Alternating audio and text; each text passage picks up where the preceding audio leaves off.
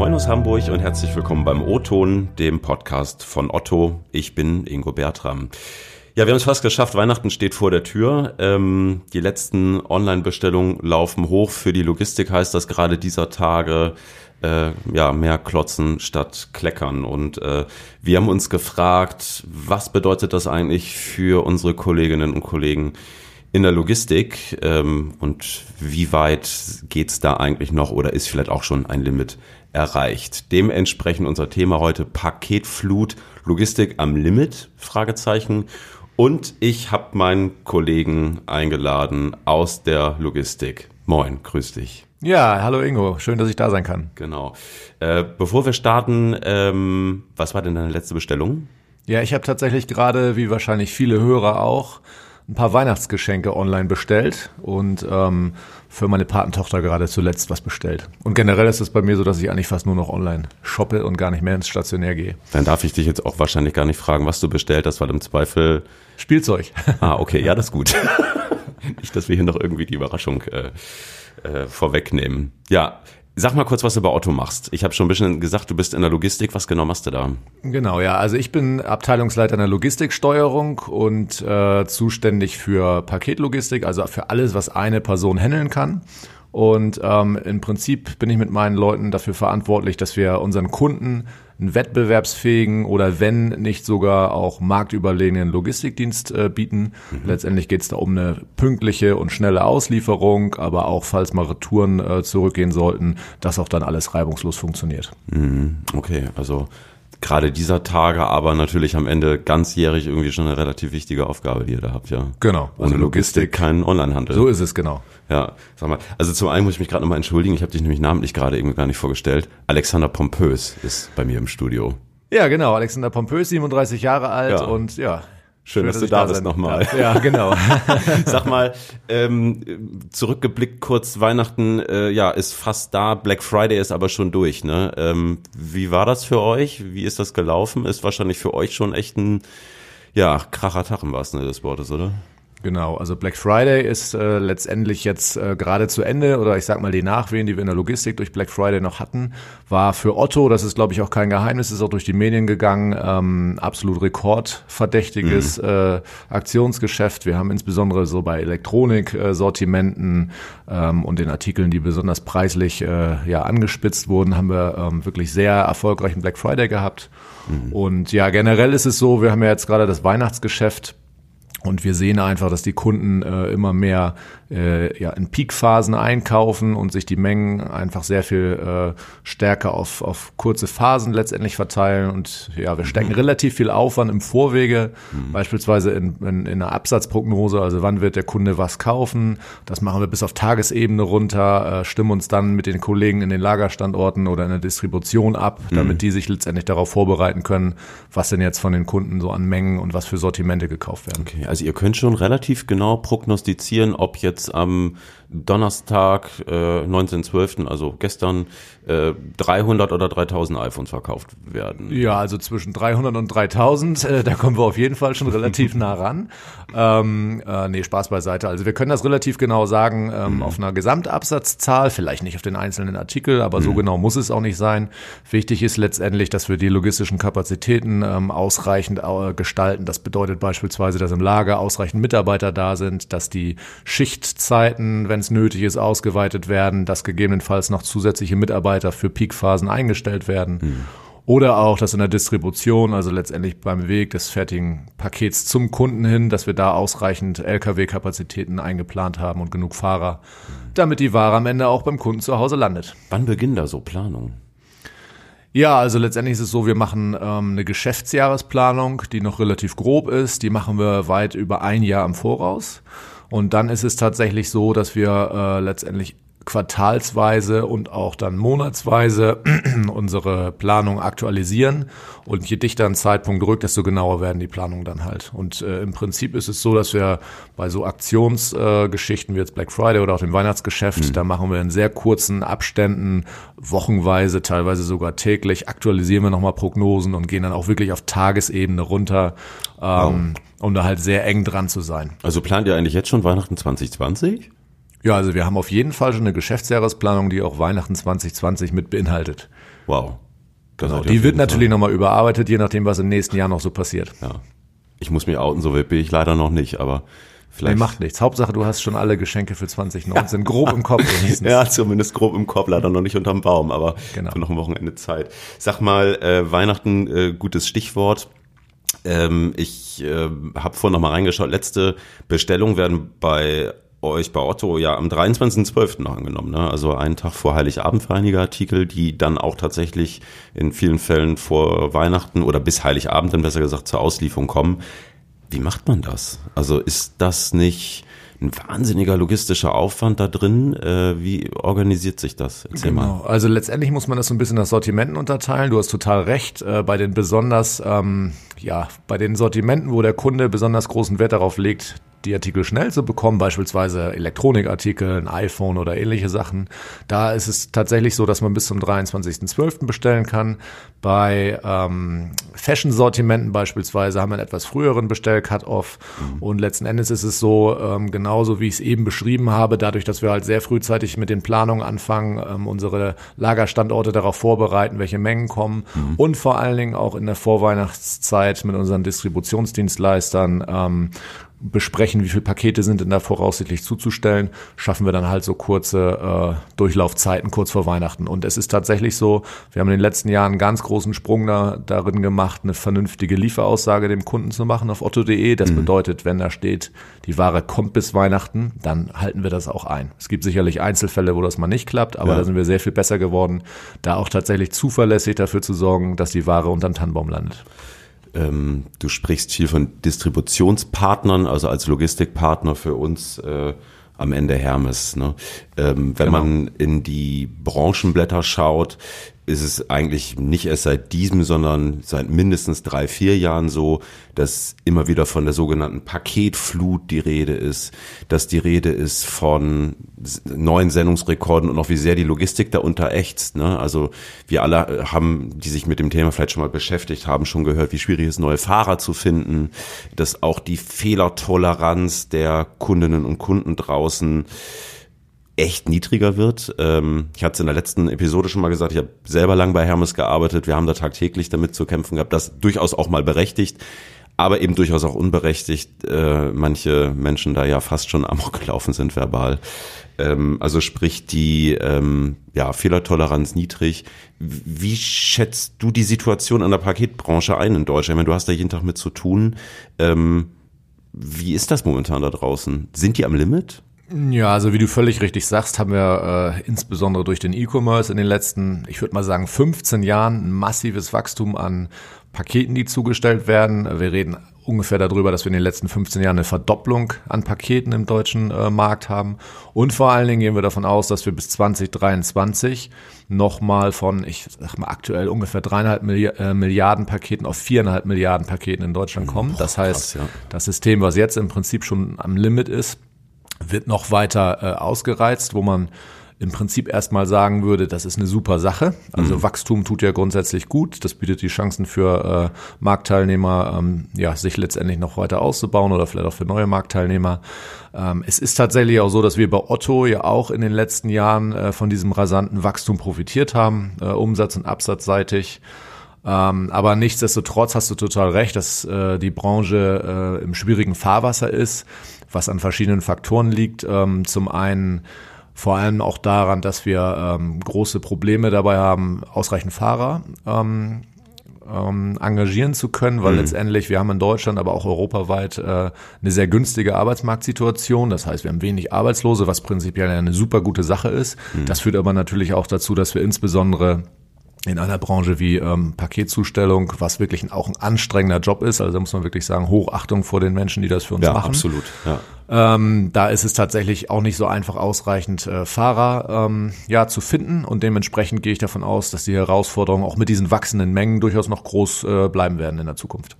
Ist denn überhaupt eine Haustürlieferung noch ein Modell, was Zukunft hat? Mal ehrlich gesagt, also wenn ich mir hier in Hamburg anschaue, wie viel Verkehr heute schon durch die ja. Straßen läuft, ne? Und jetzt ist es sicherlich nicht so, dass, wie es ja oft kolportiert wird, die Paketdienste die Straße verstaufen. Völliger Quatsch, ne? Am Ende ist der Anteil der Paketfahrzeuge ja wirklich relativ gering. Da gibt es ganz viele Studien zu. Ähm, kann ich übrigens gerne mal in den Shownotes verlinken, ne? Aber trotzdem muss man sich natürlich fragen, äh, wenn du selber aussagst, ja, die sind eigentlich am Limit, ja, wie weit geht denn das noch? Ja. Oder auch was für eine Verantwortung Verantwortung tragen wir da als Händler, vielleicht auch andere Services anders nach vorne zu fahren? Also Stichwort Paketshop-Lieferung vielleicht. Wie schätzt du das ein? Ja, also tatsächlich ist es, ist es ja schon so, dass wir bereits heute unseren Kunden äh, anbieten, sich auch am Paketshop beliefern zu lassen. Mhm. Hermes Germany hat, ich meine, so um, um und bei 15.000 Paketshops in Deutschland ähm, das ist tatsächlich eine Möglichkeit, die gibt's heute schon. Wir haben auch bereits andere Arten der Zustellung mal getestet, äh, nicht flächendeckend, aber punktuell. Mhm. Ähm, letzten Endes ist es aber auch so, das wissen wir aus Kundenbefragungen unserer Kunden, aber auch äh, aus dem Markt generell. Der Kunde erwartet im Onlinehandel weiterhin äh, eine Zustellung bei sich zu Hause an der Haustür. Mhm. Und ähm, letzten Endes ist es ja auch so, das ist einer der großen Vorteile, den ich natürlich auch im Onlinehandel habe. Den wollen die Kunden ungern aufgeben. Äh, tatsächlich ist es aber so, dass wir genauso wissen, dass äh, ein großer Anteil der Kunden gar nicht zu Hause ist. Genau. Dementsprechend genau. fällt es auch immer schwerer, das Paket wirklich äh, dem Kunden zuzustellen. Ja. Und ähm, letzten Endes ist es so, wir versuchen natürlich erstmal grundsätzlich unsere Kundenwünsche zu erfüllen. Deswegen gehe ich davon aus, dass die Haustürzustellung auch weiterhin äh, flächendeckend äh, unser Ziel bleiben wird. Nichtsdestotrotz müssen wir uns äh, letztendlich damit beschäftigen, wie kann man es alternativ ja. machen, weil die Branche halt äh, tatsächlich wahrscheinlich auch in den nächsten Jahren ähm, nach alternativen Lösungen äh, suchen muss, weil ansonsten mhm. wird es nicht weiter funktionieren und weil wir letztendlich auch ähm, ja nachhaltiges Unternehmen sind und auch in dem äh, unter dem Aspekt uns sicherlich Alternativen überlegen können. Ja, Aber, ich am Ende ist es doch paradox, oder? Ich meine, warum bestelle ich mir irgendwas nach Hause, wenn ich nicht da bin? Ja, genau, genau. Also letztendlich ist es so, wir müssen in Zukunft noch besser vielleicht dafür sorgen, dass der Kunde ganz transparent über verschiedene Möglichkeiten aufgeklärt wird. Wir arbeiten auch äh, im Rahmen unserer Plattformentwicklung beispielsweise daran, auf otto.de im Kundenkonto oder im Bestellprozess dem Kunden da alle Möglichkeiten aufzuzeigen und auch weitere ja. Möglichkeiten ähm, anzubieten, die wir heute noch nicht haben. Mhm. Und äh, da wird sich bestimmt viel ändern in den nächsten Jahren. Ich meine, am Ende ist man da ja als Händler schon auch ein Stück weit in der Verantwortung. Ne? Also auch ich, äh, ich bin nicht frei von Fehlern. Ich habe gerade vorgestern eine Sendung bekommen, die ich im Vorfeld leider irgendwie nicht umflanken konnte an Paketshop. Ich mache das eigentlich sonst relativ gerne, weil es ja. für mich recht bequem ist. Ging halt nicht. Also Ende vom Lied der äh, Paketbote äh, hat mich nicht angetroffen, hat es dann irgendwo in die Filiale geworfen und ich musste es mir dann rausholen. Ähm, ja, wie hoch ist die Verantwortung eines Händlers dahinter, vielleicht die Kunden auch so ein bisschen zu steuern oder zu erziehen? Kann man das überhaupt? Weiß ich nicht. Oder ist da Hopfen und Malz verloren?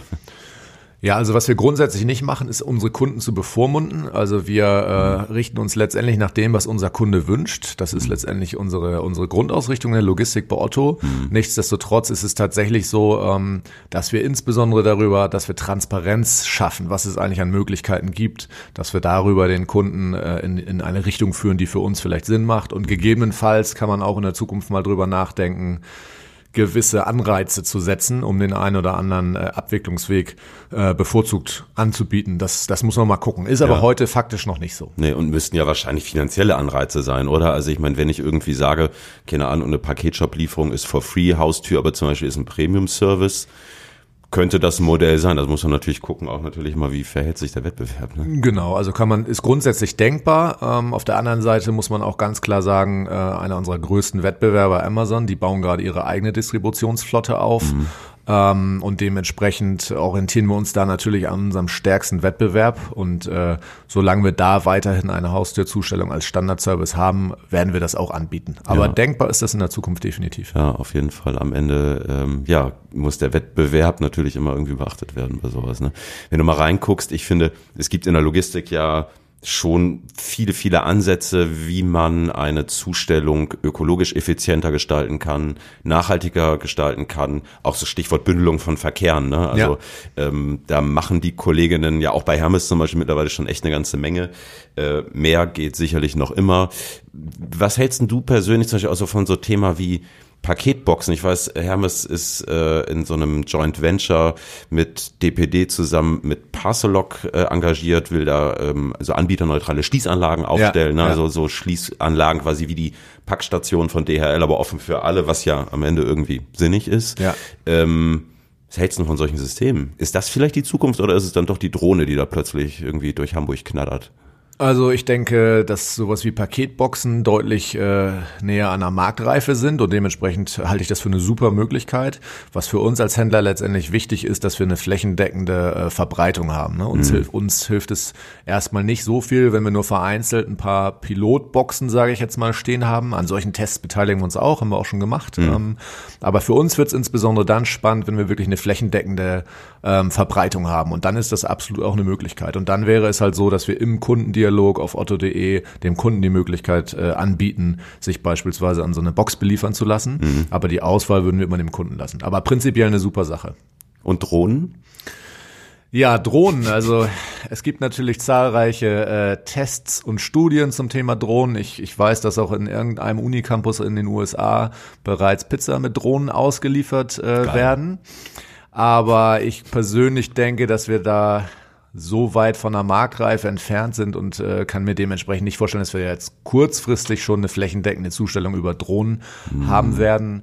Ähm, aber wer weiß, was die Zukunft bringt. Ja, irgendwie automatisieren, glaube ich, ist natürlich am Ende zumindest in Teilen in der Paketbranche schon ein Thema. Ne? Also ich meine, ich äh, muss ja irgendwie die, die Fahrzeuge auch bewegen lassen. Also Stichwort vielleicht autonomes Fahren, wenn ich irgendwie kaum mehr Fahrer kriege. Aber wenn du sagst, ne, irgendwie fast noch mal eine Milliarde Pakete mehr erwartet wird in den nächsten Jahren, ja. laufe ich ja irgendwo zwangsläufig gegen eine Wand ansonsten. Ne? Also ich muss mir irgendwas ausdenken. Ja, das ist tatsächlich so. Also autonomes Fahren kann ich mir sehr gut vorstellen, wenn es darum geht, komplette LKWs von A nach B zu bringen. Ja. In den USA beispielsweise ist es auch so, dass autonomes Fahren von LKWs schon äh, relativ weit verbreitet ist. Ja.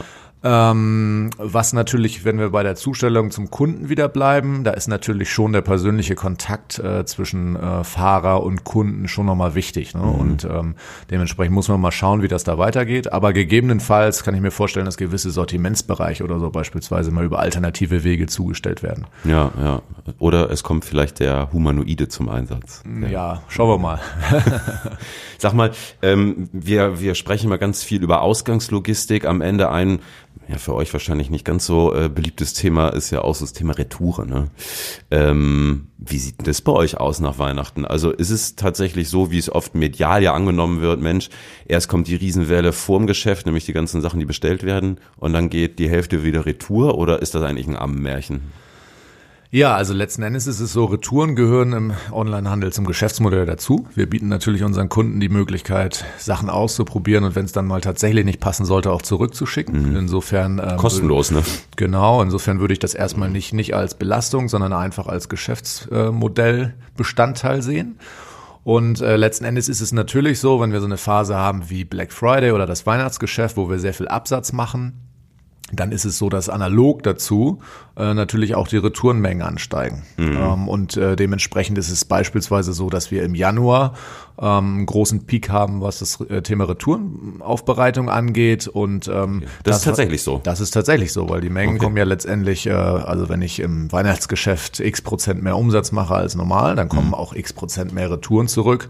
Und äh, dementsprechend machen wir genau das, was wir im Rahmen äh, ja, der Abstimmung mit den Lagerstandorten für den Warenausgang machen, also mhm. damit die Ware rechtzeitig zum Kunden kommt. Das gleiche machen wir dann für die beispielsweise Januar-Peak-Phase auch mit den Retourenbetrieben, also dass okay. wir dann dafür sorgen, dass ausreichend Mitarbeiter da vor Ort sind, ähm, dass wir Schichten ausweiten und einfach unsere technischen und personellen Kapazitäten maximal ausnutzen, mhm. weil letzten Endes ist das Ziel, ähm, dass der Kunde möglichst schnell seine Retourengutschrift wieder erhält und äh, dementsprechend brauchen wir halt auch da kurze Durchlaufzeiten. Okay. Also für dich und deine Kolleginnen und Kollegen ist Weihnachten leider jetzt Anfang Mitte nächster Woche noch nicht durch, ja? Genau, das geht im Januar weiter, aber mhm. der Kunde kann uns natürlich insofern helfen, als dass er möglichst viel seiner Ware behält. Okay, aber zwischen den Feiertagen hast du trotzdem ein bisschen Zeit, äh, Kraft zu tanken, ein bisschen äh, Braten zu essen. Ja, das wird sich, sicherlich, wird sich sicherlich einrichten lassen. Aber letztendlich ist es natürlich schon so, dass auch bei uns aus der Logistiksteuerung permanent jemand vor Ort ist ja. zwischen, zwischen den Feiertagen, weil wir letztendlich operatives Geschäft haben, was sicherzustellen mhm. ist. Und ähm, ja, haben wir aber wow. bisher immer ganz gut hingekriegt, so dass jeder auch zu seinem Recht kommt und mal unter einem Tannenbaum sitzen darf. Ich ziehe meinen Hut ehrlich gesagt vor euch, vor den ganzen Botinnen und Boten, die draußen unterwegs sind. Äh, ja, cooler Job. Äh, den die Mädels und Jungs da machen. Ähm, an dieser Stelle nochmal ein großes Dankeschön.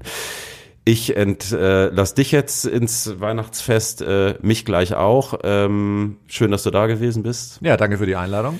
Und äh, ja, liebe äh, Hörerinnen und Hörer, wir sind durch für dieses Jahr. Wir melden uns Anfang Januar wieder mit äh, einer neuen Folge des O-Tons. Ähm, wenn ihr Lob, Kritik, Anregungen, Themenvorschläge oder sonst irgendwas habt, schreibt mir gerne eine Mail, ingo.bertram.otto.de. Ihr könnt mir auch auf LinkedIn schreiben. Wenn ihr das lieber wollt, das äh, überlasse ich euch. Ansonsten findet ihr unseren Podcast auf Spotify, Apple Podcast, Deezer, bei Google Podcast und im Netz auf otto.de Schrägstrich Newsroom. Das war's. Ich wünsche euch tolle Weihnachten, einen guten Rutsch. Ich bin Ingo Bertram. Schön, dass ihr da wart. Tschüss und bis bald.